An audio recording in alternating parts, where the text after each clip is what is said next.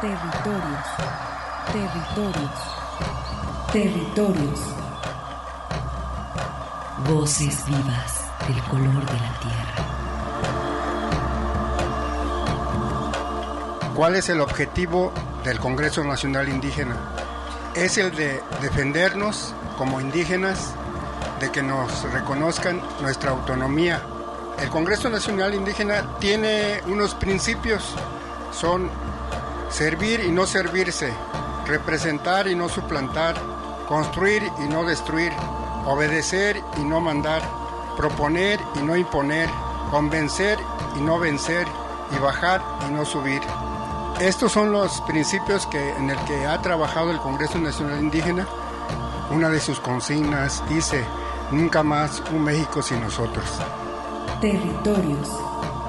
Esta es una producción de la Coordinación de Extensión y Acción Social. Territorios.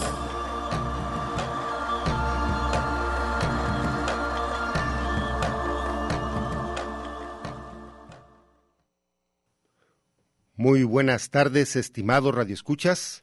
Como siempre es un honor para mí estar ante estos micrófonos tendiendo puentes con las comunidades indígenas y rurales.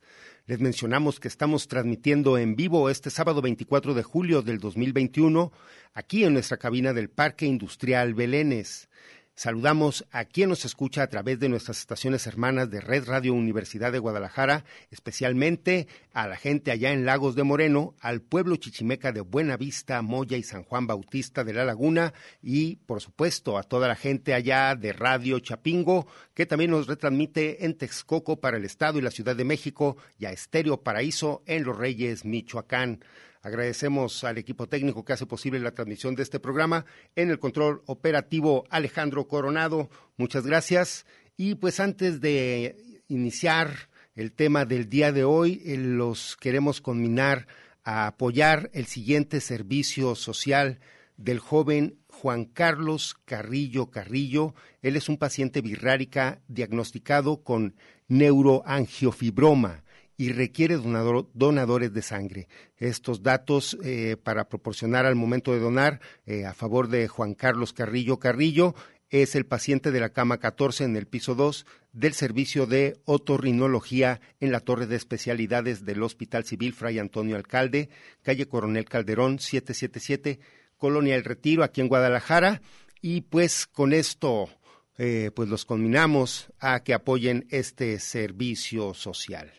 Y pues para dar inicio a este programa, eh, empezaremos con un conversatorio que se llevó a cabo el día 7 de mayo eh, acerca del rol de las mujeres creadoras. En este programa tendremos ese material dedicado a las mujeres artesanas principalmente, creadoras en diferentes manifestaciones de arte y diseños, así como las implicaciones que la crisis actual ha tenido sobre su trabajo, principalmente la crisis del COVID, y también en los círculos de circulación, esto es la exposición de sus obras y su venta en los escenarios regionales, así como globales. En este conversatorio está participando la diseñadora y artista birrárica Kena Sukulima, está también la cooperativa artesanal artesanal Tatsuni, es una cooperativa purépecha de Turícuaro, Michoacán, y el colectivo Cusicuy de mujeres Inga, esto desde el Putumayo, Colombia, y las mujeres del colectivo Guarmimuyu. Ellas son mujeres quichuas desde Ecuador. Este conversatorio fue moderado por Sandra Gutiérrez y está Diana Negrín y Cristina Vera. Y les menciono que todo este material lo pueden consultar a través de la página de LASA, otros saberes que se encuentra en la página de Facebook. Así que pues sin más los vamos a dejar con este podcast de Maestras Artesanas.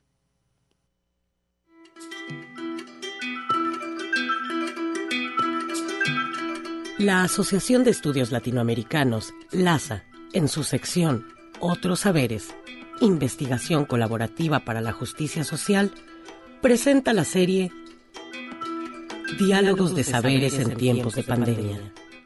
En este podcast escucharemos las voces de quienes participaron en el conversatorio Maestras Creadoras, la producción artística ante la pandemia, que se llevó a cabo el viernes 7 de mayo con la intención de compartir el trabajo de estas maestras artesanas y crear lazos entre ellas. Participaron en este diálogo Kena Su Kulima, bautista, artista y diseñadora birrárica. Rosa Gómez, Erlinda Neri y Gloria Serafín, de la cooperativa artesanal Tatsuni, una cooperativa intercultural de mujeres artesanas de la comunidad purépecha de Tarícuaro. Ellas piensan y actúan desde la jaropecua, que es la ayuda mutua, el cuidado y el reconocimiento al trabajo. Manay Kowi, Gabriela Remache y Milena Cabrera del colectivo Muyu, integrado por mujeres artistas de diferentes pueblos indígenas, entre ellos el pueblo quichua, asentado en la Sierra Norte del Ecuador, y el pueblo Inga Camenza, ubicado en el Putumayo, Colombia. Ellas ven en el arte una posibilidad para transformar, proponer y crear nuevas dinámicas interrelacionales. Creen en las dinámicas y prácticas comunitarias como elementos fundamentales para la producción artística. Aura y Vanessa Tizoy, del colectivo Cusicuy, Mujeres Inga, Putumayo, Colombia. Cusicuy es salud, conexión y tejidos. Su trabajo se centra en la creación de tejidos artesanales en hilo y chaquira, bienestar de la mujer, agroecología y gastronomía propia. Moderaron este diálogo Sandra Gutiérrez, Diana Negrín y Cristina Vera, integrantes de Otros Saberes Laza. En un primer momento, las participantes compartieron su proceso artístico y organizativo, así como los desafíos y oportunidades que ven como artistas, artesanas, diseñadoras y colectivas, y el rol de las mujeres en el proceso de trabajo. Kena Su Kulima, las mujeres siempre hemos jugado un papel importante en el trabajo. Tenemos que llevar adelante a las familias. Somos las que principalmente todo el tiempo le estamos echando ganas, haciendo varias actividades a la vez. Ha sido un poquito difícil crecer así. Te tienes que preparar de muchas formas para poder salir adelante y ser también tú misma artista o creadora de lo que te gusta. Yo me considero una de ellas, luchadora. Si tengo un poco de conocimiento, poder aportar ese conocimiento en donde sirva. Hay muchos obstáculos hablando de género, de discriminación, haciendo lo que yo hago es como puedo aportar mi granito de arena a la sociedad, pudiendo expresar lo que a mí me gusta realmente. Desde pequeñita crecí con eso, mis padres también se dedican a lo mismo. El gusto y el amor al trabajo también nos permite abrirnos muchos caminos. Poco a poco he ido conociendo, aprendiendo, me ha permitido mi trabajo viajar y con esos viajes he aprendido que hay muchas formas de ver esto, que se puede sacar mucho provecho también de esto, pero tomando cierto caminos, teniendo una cierta preparación, una imagen diferente a lo que es mi trabajo, no como normalmente se nos ve a los pueblos originarios como sin valor, como que no vale la pena. Mi lucha está en que uno pueda expresar su trabajo con las manos. En mis obras expresan más mi trabajo así que expresándome yo misma con palabras no puedo, me cuesta mucho y pues mi trabajo solamente es lo que me saca adelante siempre. En cuanto al trabajo que se realiza, pues es la chaquira, el bordado, el estambre. Colectivo Warmi Muyu. Gabriela Remache. La mujer dentro del trabajo, en este caso artístico, ha sido muy importante. Nos hemos podido organizar, hemos podido plantear objetivos y unirnos. Para nosotros creo que es importante la transmisión que tenemos como mujeres dentro del trabajo, la oralidad presente un colectivo de mujeres artistas indígenas que ha usado el arte como medio de expresión para también concientizar a la gente y siempre transmitiendo un conocimiento ancestral, un conocimiento ligado a lo que es la naturaleza, las concepciones más, podría ser armónicas con el ser natural. También hemos planteado a través de distintas obras formas de vida, formas de creer. Milena Cabrera que la mujer cumple un papel muy importante en la transmisión de saberes de la comunidad, de la familia. Dentro del trabajo colectivo, el unirnos como mujeres también nos ha permitido potencializar toda esa fuerza creadora, integrar todos los conocimientos que desde nuestras distintas raíces y conocimientos y bagajes de, experiencias pues nos han permitido ahí generar un diálogo de saberes en torno a lo que creamos también y a lo que compartimos. Manai Kowi. Hasta el 2016 no había habido una exposición de mujeres artistas de pueblos y nacionalidades aquí en el Ecuador. Como mujeres artistas teníamos nuestras propuestas estéticas, por eso nace el colectivo Guarmi Muyo como una necesidad también de visibilizar el aporte de las mujeres dentro del arte. Colectivo Tatsuni. Mi nombre es María Gloria Serafín y soy una artesana. Yo me llamo Rosa Isela Gómez Valdés y también soy artesana de Turicuaro. Hacemos este rebozos, servilletas, guanengos, hacemos manteles también. Eso es importante el rebozo porque siempre las señoras ocupamos rebozo. Como aquí en pueblo se acostumbran poner rebozo desde chiquilla. De nosotros es un sagrado como el rebozo. Desde chiquilla yo empecé como de nueve años y de 14 años empecé este, a trabajar el rebozo. Me enseñó mi mamá. Yo también me enseñó mi abuela y después mi mamá. Lo primero que me enseñó es escoger unos colores que combinaran para hacer un rebozo. Aura y Vanessa Tizoy. Colectivo Cusicuy. Trabajamos con las artesanías para la creación de nuestros productos, para el cuidado de nosotros como mujeres, que son los tejidos como de los chumbes, las fajas, o también accesorios para nosotros usarlos, como los aretes, collares, manillas. Continuar con este legado nos permite dejarles una herencia a nuestros niños, a nuestros jóvenes, y es una manera de resistir. Para nosotros el tejido es muy importante porque en él plasmamos nuestras historias, nuestras tradiciones, nuestros saberes como pueblo indígena inga. Es muy importante continuar con esto para que no sea olvidado. De esta manera fue que iniciamos este proceso en el resistir como pueblos indígenas y como mujeres, mujeres sabedoras, mujeres artesanas, mujeres emprendedoras, luchadoras. Desde que éramos chiquitas, el ejemplo, el ver a mi mamá, el ver a mi tía, el ver a mi abuela tejer, nos motivó a nosotros también aprender.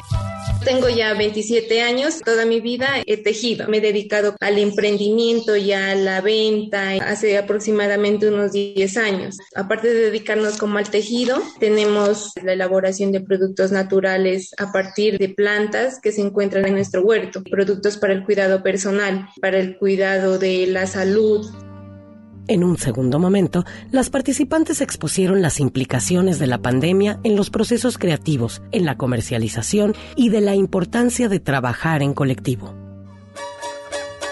Kena Su Kulima Dentro de los primeros cuatro o seis meses empezamos a sentir un cambio, cosas que a lo mejor no teníamos pensado en el momento hacer, acudir a apoyos, algunos beneficios que dieron como para artistas, artesanos. A veces uno le echa muchísimas ganas a la vida para no llegar a ese tipo de trámites porque dices, es que no, no se va a hacer. En esta situación sí tuvimos que acudir a algunos apoyos y no solamente para uno, siempre tenemos un equipo de trabajo que también tenemos que ayudar Tuvo que ver mucho las redes sociales. Tuvimos que buscar la forma de compartir con amigos. Esa parte ha sido lo más difícil. Yo al menos tuve algunos trabajos de algunas piezas importantes que fue lo que me apoyó durante los primeros meses. Pero ya después cerraron espacios, expoventas. Pero poco a poco, con todas esas amistades, relaciones y trabajos que ya teníamos, salimos adelante la comunidad, si nos apoyamos, nos necesitamos en cualquier momento y yo creo que una gran muestra pues ha sido esto que nos está sucediendo.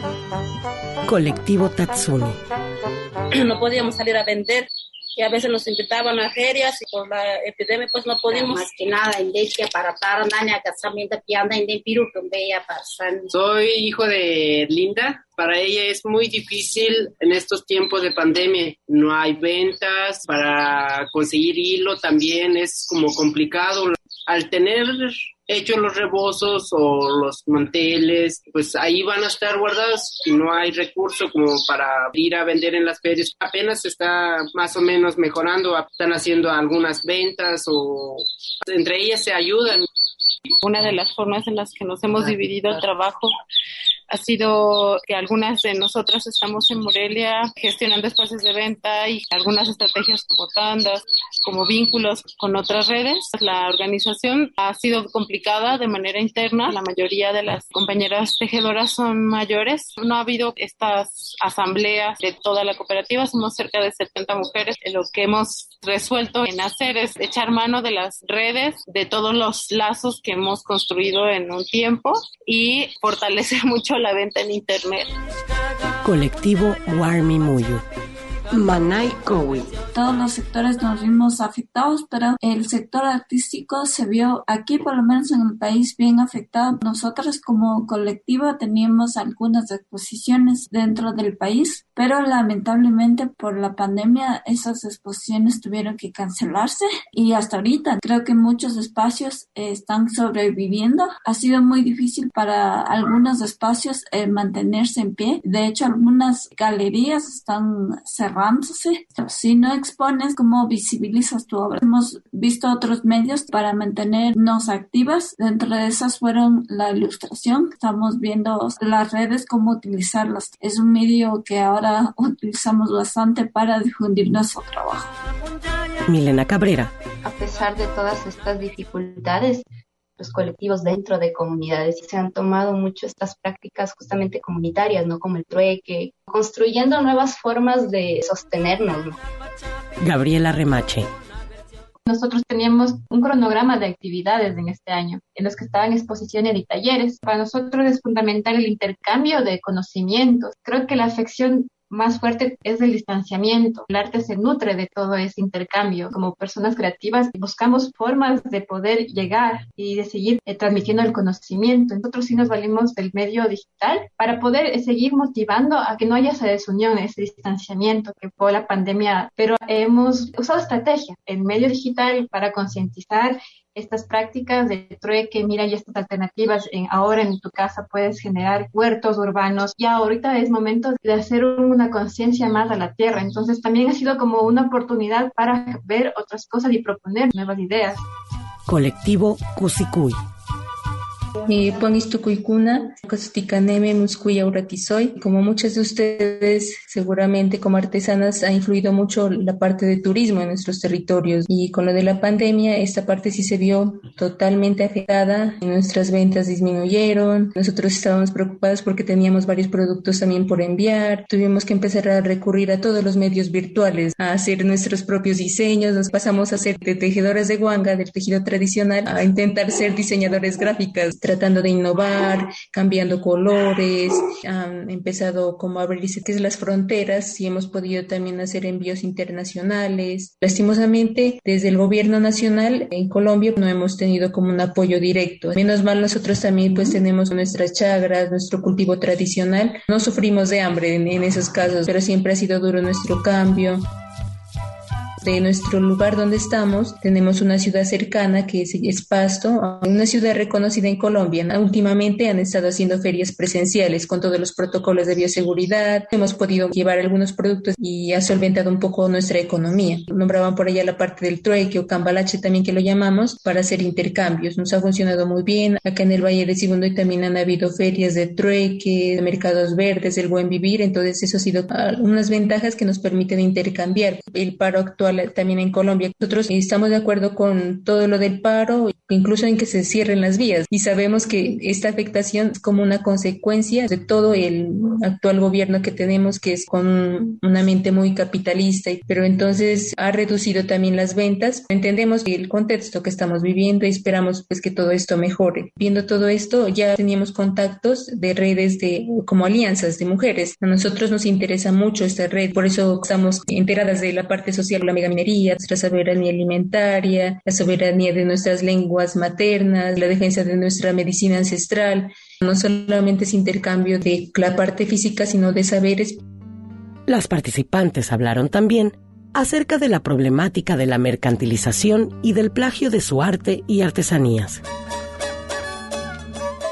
Kena Su Kulima como perteneciente a una comunidad, se juegan dos pensamientos. Obtienes una crítica por tu propia comunidad en cuanto a lo que haces como artista, promovedora o difundidora de la cultura. Se te cataloga de cierta forma. Entonces muchas veces una por respeto guarda ciertas cosas y no puede expresar mucho. Lo que yo hago habla, pero no puedo opinar muchísimo a veces porque es un ataque a tu persona por muchas situaciones, por estar en la ciudad ciudad, otros porque a lo mejor no estás en la comunidad, otro por tu fin es otra, ¿no? Eh, me duele mucho ese pensamiento, una parte de la comunidad y la otra, cuando ves que otras personas aprovechan de la situación, ¿no? Los intermediarios, de gente que dice que le gusta la cultura, pero al final se lleva la parte más grande, hablando económicamente. Ya viendo todo el panorama, dices, pues mejor lo hago yo misma, pero para eso sabemos que tienes que tener preparación en muchas cosas. Yo creo que los mismos pueblos deberíamos trabajar esa parte, obtener ese beneficio o la gente que son de las comunidades son los que llevan la cultura, saben de qué están hablando y eso sería un buen beneficio para la comunidad. También debe haber una preparación para saber, porque no sabemos ni siquiera a lo mejor de patentar, de qué representa esto y realmente cuánto nos beneficiaría estar innovando.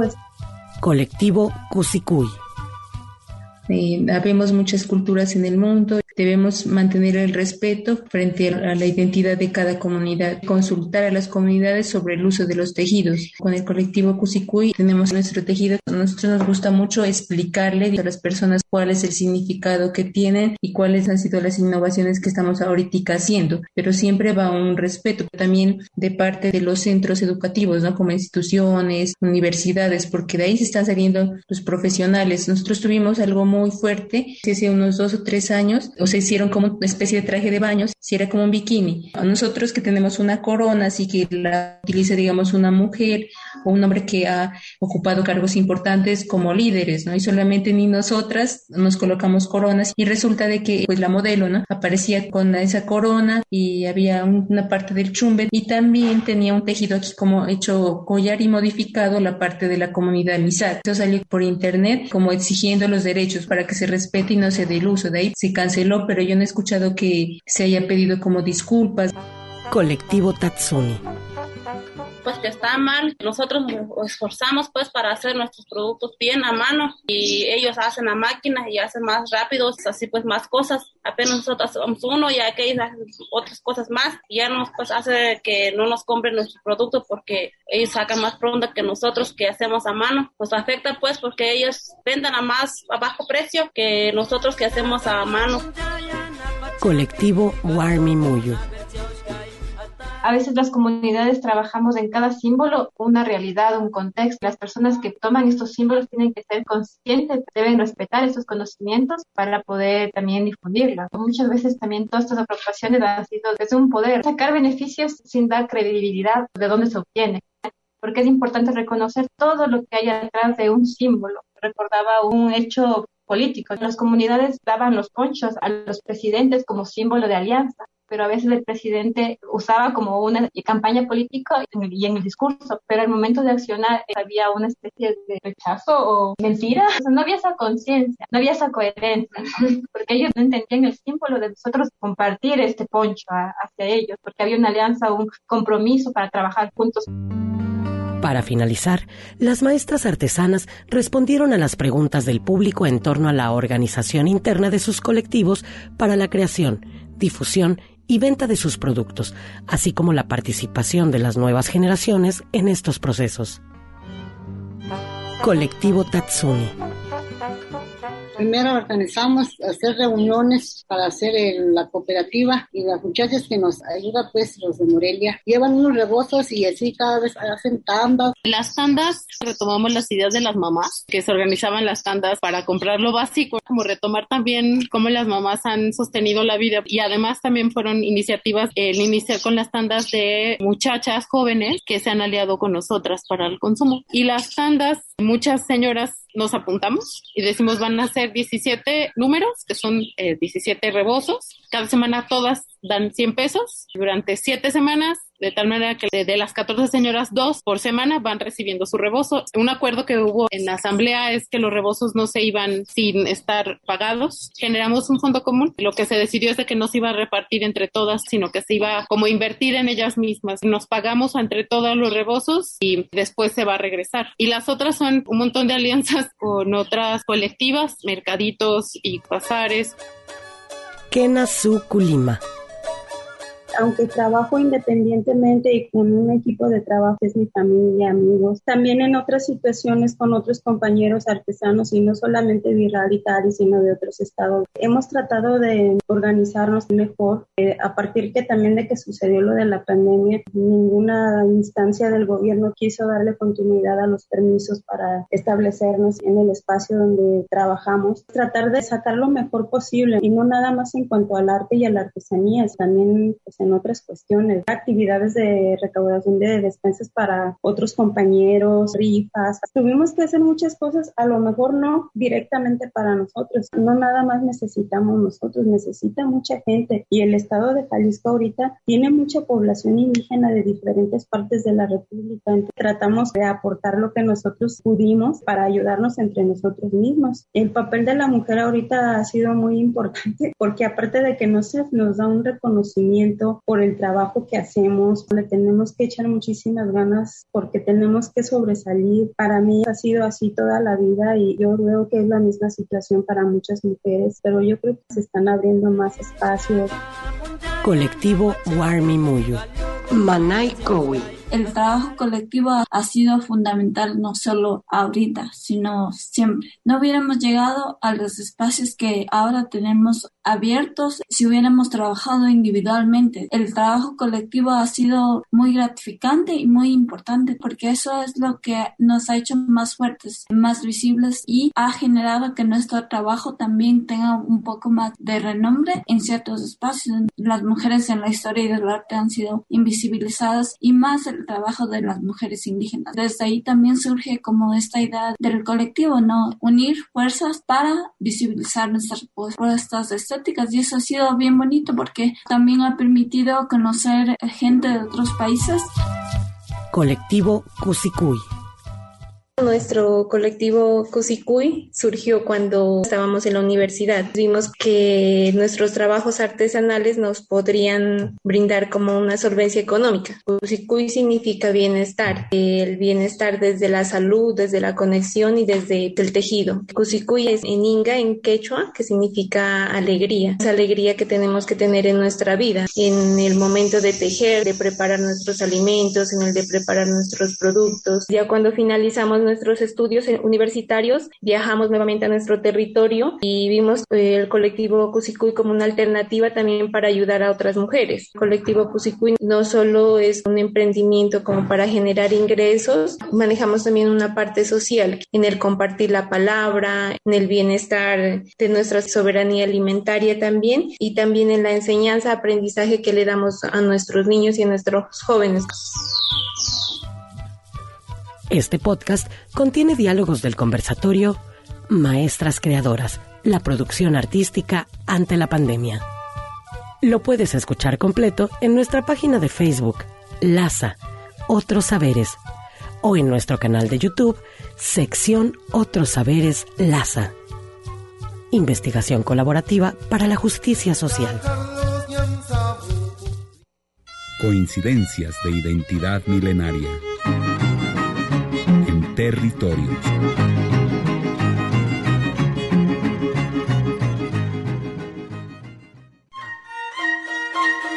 Territorios. Coincidencias de identidad milenaria. Continuamos.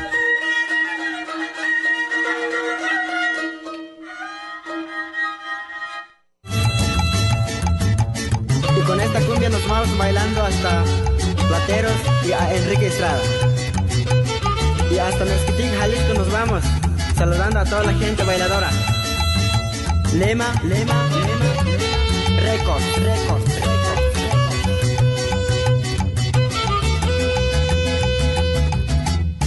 Oh, caro, oh, caro, deja de llorar.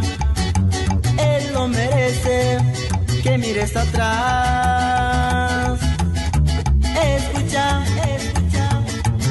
soñar y cuanto antes trata de olvidar.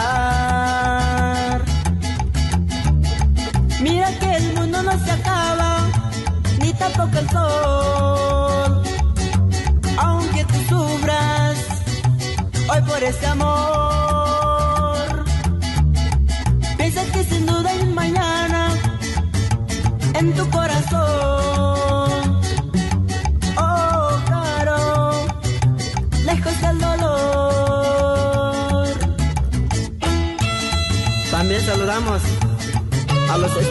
de Q Norte.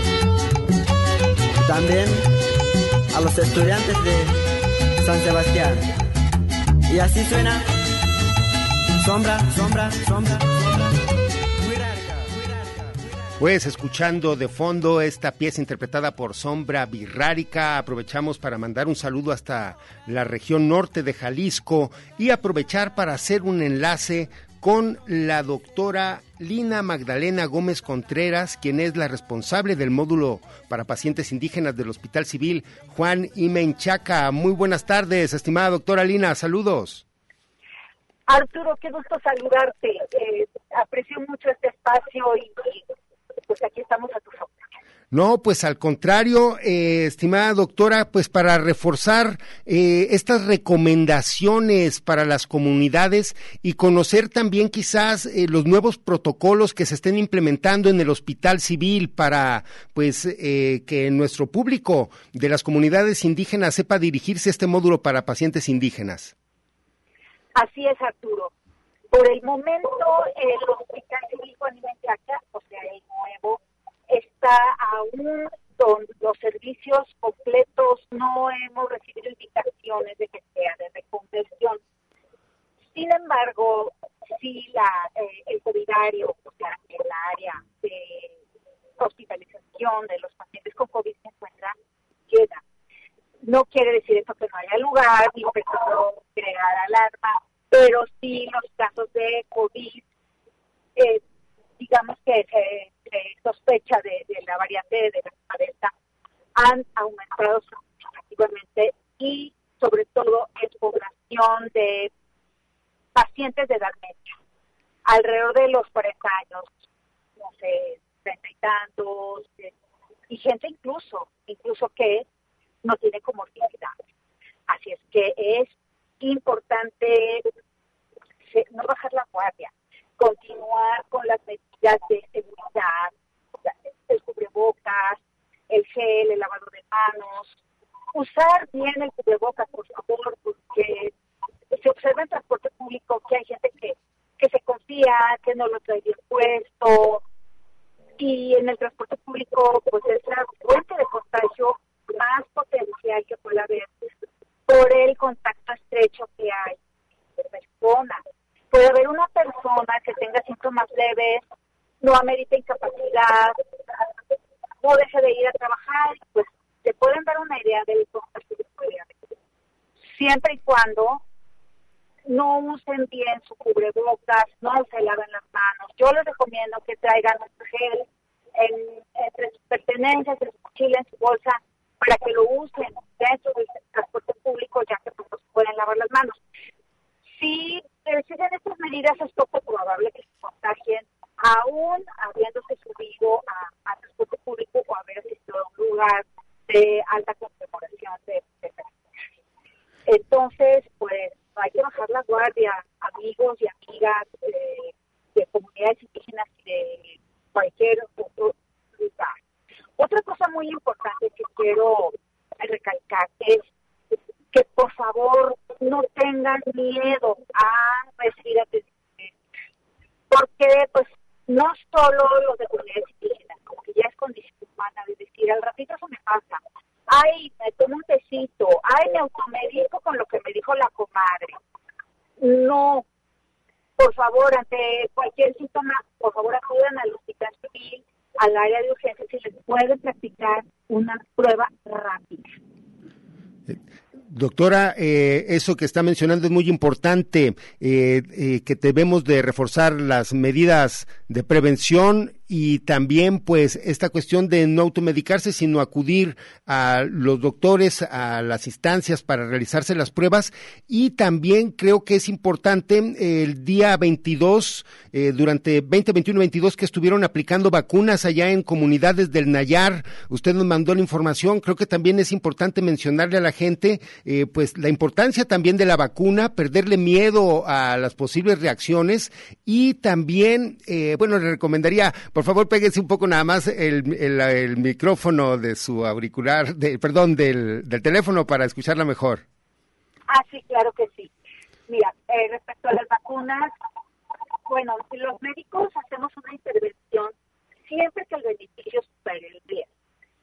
Todo tiene un riesgo, todo, hasta salir a la calle tiene riesgo, hasta, hasta en casa nos podemos cambiar. Entonces, las vacunas, es más arriesgado no ponerse. Claro, puede haber un riesgo de reacciones secundarias, como de cabeza, cansancio, etcétera. Yo te, puedo dar una información adicional que pues, se investigue. La fuente es, es Investap. Eh, respecto a las vacunas, tenemos que la Pfizer es de origen eh, estadounidense y alemán, tiene una efectividad del 95%. La AstraZeneca es eh, de origen eh, inglés y tiene una efectividad del 70%. La Sputnik, todos sabemos que se usa, tiene una efectividad del 92%. La Cancino y la Sinovac son de origen chino, tienen una efectividad hasta del 85% y la Hansen hasta del 66%. Entonces, pues si tenemos esta oportunidad de una alta tasa de no contagiarnos o de no o de contagiarnos, presentar la enfermedad, pero no generar complicaciones, porque ese es el propósito de la vacuna. Entonces, no debería dar más miedo no poner. Porque si fuera algo arriesgado, ya estaría toda la población con esos efectos que supuestamente se están presentando. Así es. Eh, doctora, pues eh, algo que desea agregar eh, en cuanto a la atención que eh, puedan recibir los compañeros indígenas en el propio hospital civil. Claro que sí, que continuamos a orden, a pesar de que eh, estamos nosotros el personal universitario de vacaciones, sí hay gente en nuestro módulo de comunidades con un horario de lunes a viernes de 7 de la mañana a 7 de la noche, sábados y domingos de 8 de la mañana a 4 de la tarde.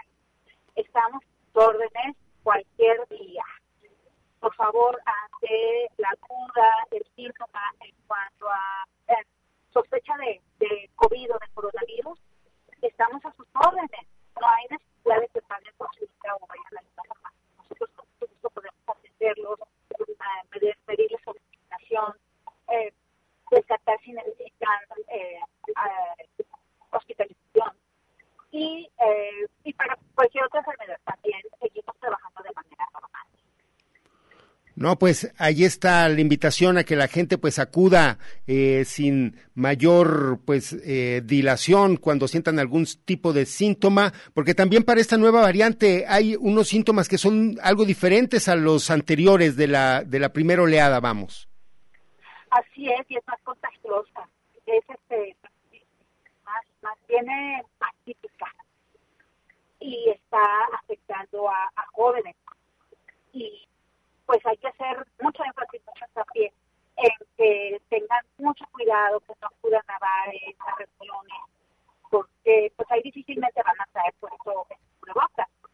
¿Cómo van a estar comiendo o tomando una cerveza con puesto? Entonces, sin el cubrebocas, o sea, la, el contagio es seguro. Es seguro el contagio, porque ese contacto es derecho. En cambio, con su cubrebocas bien puesto, no hay mucha posibilidad de que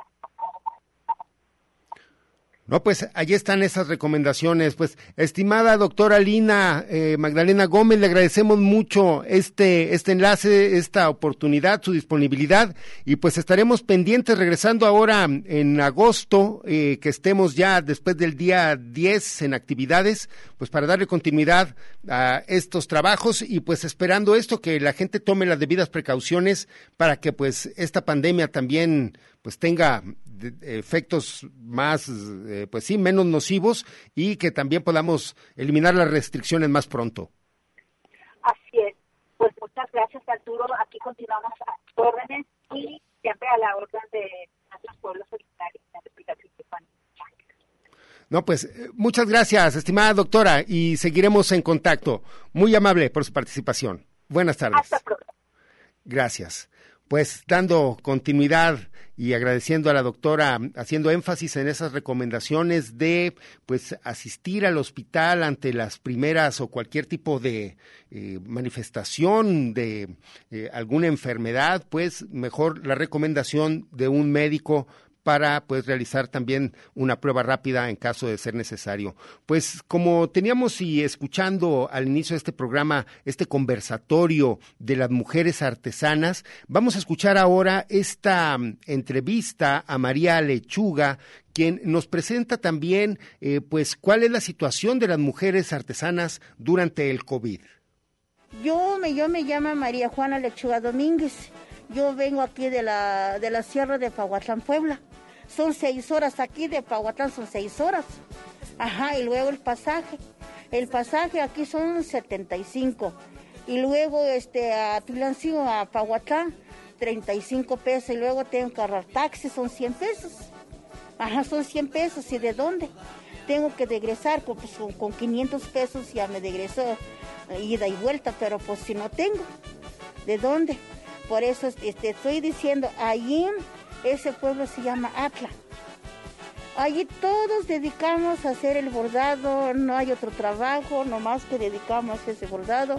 Ahorita, pobrecitas mis, mis, este, mis primas, están preocupadas y dicen, este, ¿dónde vamos a vender lo que hacemos, el bordado? Pues ahorita ya no hay nada de una persona lo que compra las, las servilletas, las blusas, los rebozos, lo que hacemos bordado a mano pues ¿quién te va a comprar? Ya nadie. Y ahorita completamente, pues como nosotros somos pobres, ¿de dónde? No, no, ¿de dónde? Ahorita pues a todos estamos preocupadas de que no tenemos dinero.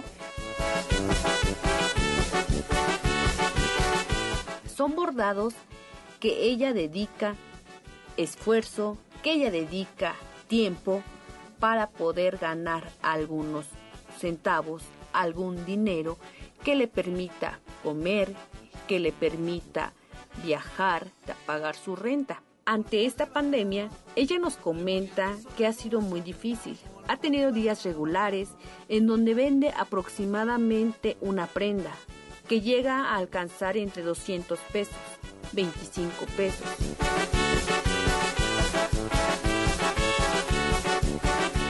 Con lo que usted borda, ¿le está saliendo para comer al día o cuánto es lo que está ganando aproximadamente?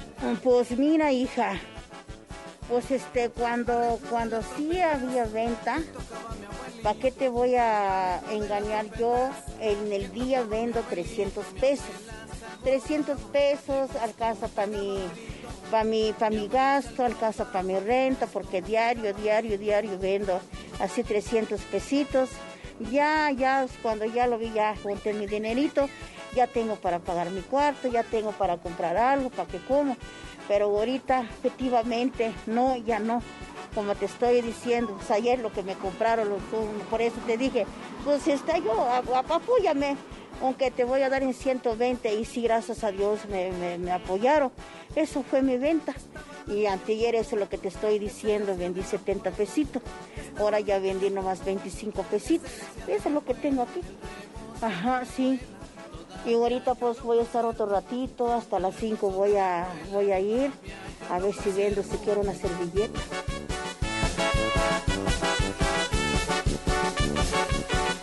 Vende blusas, Vende servilletas, vende cubrebocas, vende rebozos y demás. Son bordados que ella hace en su comunidad. Si antes sabemos que las personas que se dedican a bordados, que se dedican a las artesanías, mucha gente les regatea. Ahora, ante esta pandemia, mucho más notorio, debido a que cada vez la gente ya pone el precio ahora resulta que el que hace el bordado ya no pone el precio de la prenda. Ahora el que decide es la persona quien compra. Y por ganar o por tener que comer en el día, la señora Juana acepta y dice que sí con tal de vender.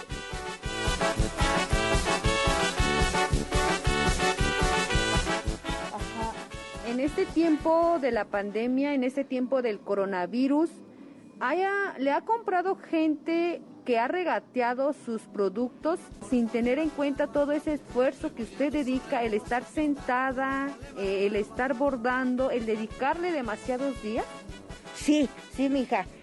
Porque tú, tú ya lo viste, tiene el precio. Como ejemplo, los rebosos 2.80. Pero cuando no vendo, no vendo nada. Desde cuando empezó la pandemia, ya no, ya no puedo, ya no puedo vender. Por eso yo, con tal de que no tengo para mi gasto, hasta yo le digo, pues te doy en 250. Y no, no, no, no, no, no te, no te pago en 250. Si me das 200 pesos, te lo compro. Bueno, de que con tal no tengo nada de dinero, pues tengo que dar en 200 pesos. Ahí pues no estoy ganando nada. Y luego la tela, la tela tengo que comprar la tela, luego el, el hilo, y luego este, el, el trabajo. El trabajo como que no me conviene, pero pues pues ¿qué voy a hacer, hija? Pues este, tengo que dar, aunque sea 200 pesos, pues ya tengo para, para, mi, para mi comida. Eso, pues una blusa tiene 250, pero la gente no me paga 200 pesos también, no me paga. Ah, desde cuando empezó este pandemia. Esta banda que yo toco pues ahí vimos la difícil situación que viven las mujeres artesanas, pues invitamos a la gente a ser más sensibles y pues de plano evitar eh, pedir el cuánto me lo dejas, evitar el regateo también para apreciar con eh, pues mejor eh, sentido las obras de arte de nuestros artesanos. Pues con esto básicamente dejamos este tema de mujeres artesanas para hacerles a ustedes una invitación. Hay un joven estudiante de aquí de la Universidad de Guadalajara, eh, un estudiante birrárica, que su intención es ser médico cirujano y para tal efecto está realizando una serie de actividades, va propiamente una rifa a la que nos va a invitar para que se va a llevar a cabo el día 14 de agosto. Vamos a escuchar este trabajo, este esfuerzo que está realizando Osvaldo Cosío de la comunidad de Santa Catarina Cuescomatitlán, allí, aquí en Mezquitic, Jalisco, en la zona norte del pueblo Virrárica. Hola, muy buenos días. Mi nombre es Osvaldo Cosío González. Soy de la comunidad guerrárica de Tuapuria, Santa Catarina, municipio de Mezquitic, del estado de Jalisco, ubicado por la zona norte. Estoy viviendo actualmente aquí en la ciudad. Eh, tengo aproximadamente 5 o 6 años. La pregunta que yo haría para contextualizar un poco antes de empezar es por qué la gente, por qué los jóvenes de las comunidades indígenas migran a las grandes ciudades como los de Guadalajara para responder esta pregunta debemos de considerar varios puntos, varios aspectos y uno de ellos es que pues en estas comunidades no hay empleos y la gente pues sale de su comunidad de origen para buscar esa fuente de ingreso económico sobre todo para pues poder sustentar o mantener a su familia. Y en el caso de los jóvenes pues hay una iniciativa muy grande detrás de todo esto que pues ellos quieren seguir preparándose profesionalmente, académicamente, porque también como ya conocemos en estas comunidades solamente se cuenta con un nivel de estudios muy básico, lo que es preescolar, primaria y secundaria, ¿no? Entonces eh, los jóvenes optan también por salir de sus comunidades para pues seguir preparándose y de alguna forma eh, pues querer ayudar, apoyar a, a sus comunidades. Y pues este es mi caso, yo llegué el año 2015-2016, no recuerdo muy bien, y pues llegué con intenciones de estudiar. Y pues los primeros meses sí se me hizo muy difícil, sobre todo porque eh, el ritmo de vida que se lleva en la ciudad es muy diferente a lo que ya estábamos acostumbrados en las comunidades indígenas, ¿no? Y bueno, llegué a estudiar, bueno, primero hice trámites a la carrera de licenciatura, eh, afortunadamente salí en listas, Estuve un año, eh, más o menos un año estudiando, un año y medio, si no mal recuerdo. Y pues mi objetivo desde un principio, desde la primaria, secundaria, siempre ha sido estudiar medicina, ¿no? Y tenía como pues esa idea de que pues esta carrera es muy cara muy difícil. Solamente pues en escuelas públicas es muy difícil de que pueda salir en listas, ¿no? Con ese miedo pues opté por mi segunda opción que fue la carrera de medicina y luego estando en esa carrera pues se me metió la idea y pues dije pues ¿por qué no lo intento? ¿Por qué pues me quedo sin intentar, ¿no? Al menos eh, si intento pues ya sé cómo es el examen y hasta qué puntaje puedo alcanzar. Y fue que terminé saliéndome de esa carrera y empecé a hacer trámites a la licenciatura de médico cirujano partero ahí en Cooks. Pues en, el primer intento no me fue tan bien y pues una decepción muy grande. Y no me quedé con los brazos cruzados nuevamente. Dije, pues no me faltaron tantos puntos, entonces a la siguiente lo intento otra vez. Y fue que pues afortunadamente se dieron las cosas.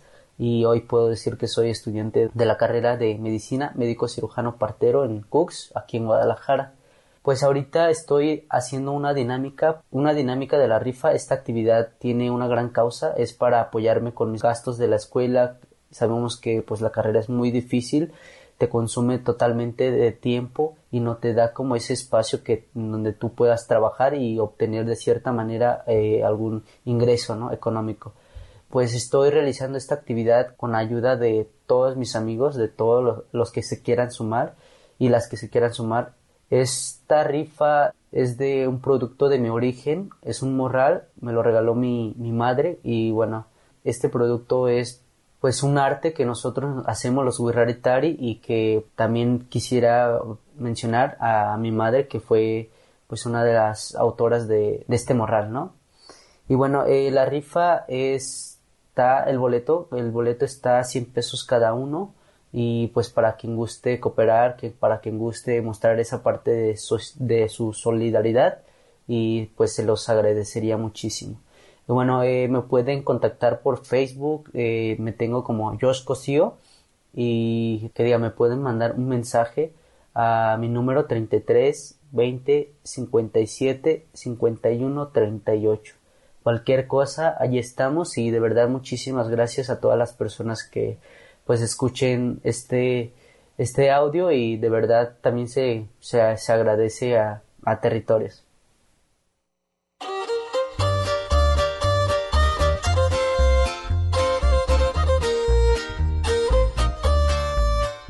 Muy buenos días, buenas tardes. Mi nombre es Osvaldo Cosío González, soy de la zona norte del estado de Jalisco, de la comunidad de Tuapuria, Santa Catarina, Cuescomatitlán. Actualmente estoy estudiando la carrera de medicina. El motivo de este audio es porque estoy organizando una rifa, a hacerles la invitación para que se sumen a esta gran causa. El objetivo es recaudar fondos para poder seguir manteniéndome en esta carrera. Sabemos que es muy cara por los libros, por el uniforme y todos los materiales que se requieren, ¿no? El boleto de la rifa está a 100 pesos.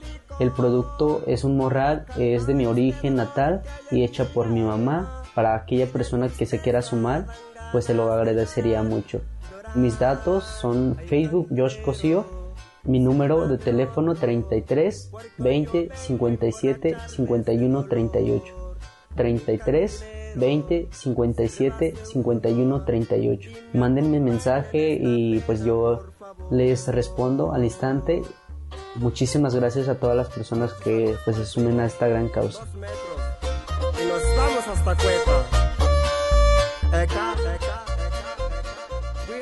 Siguiendo pues esta invitación a ustedes a que visiten la página de Facebook de Josh Cosío para apoyarlo con esta rifa que está realizando, pues vamos a concluir este programa básicamente con un par de invitaciones. Uno, a que este sábado 31 de julio eh, se va a compartir esta lectura del libro Cuentos de la Tierra en la plaza principal de Mezcala de la Asunción.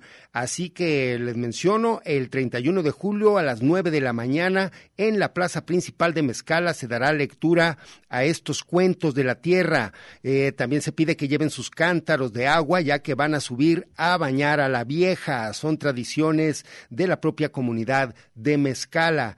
Y pues ya para despedirnos, eh, estén ustedes muy pendientes, ya que en la semana del 11, 12 y 13 de agosto se va a celebrar en el Centro Universitario del Norte la, y eh, también en coordinación con la Unidad de Apoyo a Comunidades Indígenas este Día Internacional de los Pueblos Originarios. Así que no se queden sin asistir, con esto los dejamos. Muchas gracias al operador, estamos, muchas gracias Alejandro, los esperamos nuevamente hasta el día, eh, venimos en vivo en agosto, el día 11 creo. Gracias.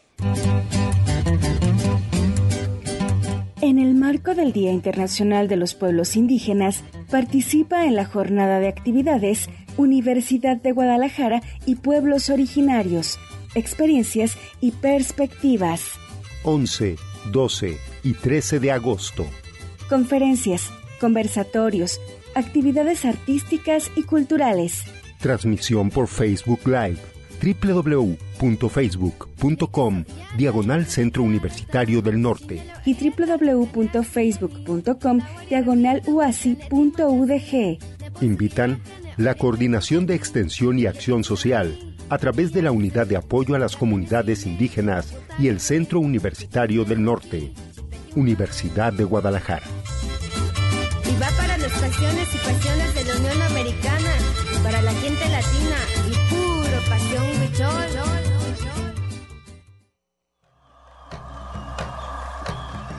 Territorios, territorios, territorios. Voces vivas del color de la tierra. El Congreso Nacional Indígena tiene unos principios, son servir y no servirse, representar y no suplantar, construir y no destruir, obedecer y no mandar, proponer y no imponer, convencer y no vencer, y bajar y no subir. Una de sus consignas dice, nunca más un México sin nosotros. Los esperamos nuevamente el próximo sábado a las 12 del día. Agradecemos el favor de su atención y sigan escuchando Red Radio Universidad de Guadalajara. Territorios.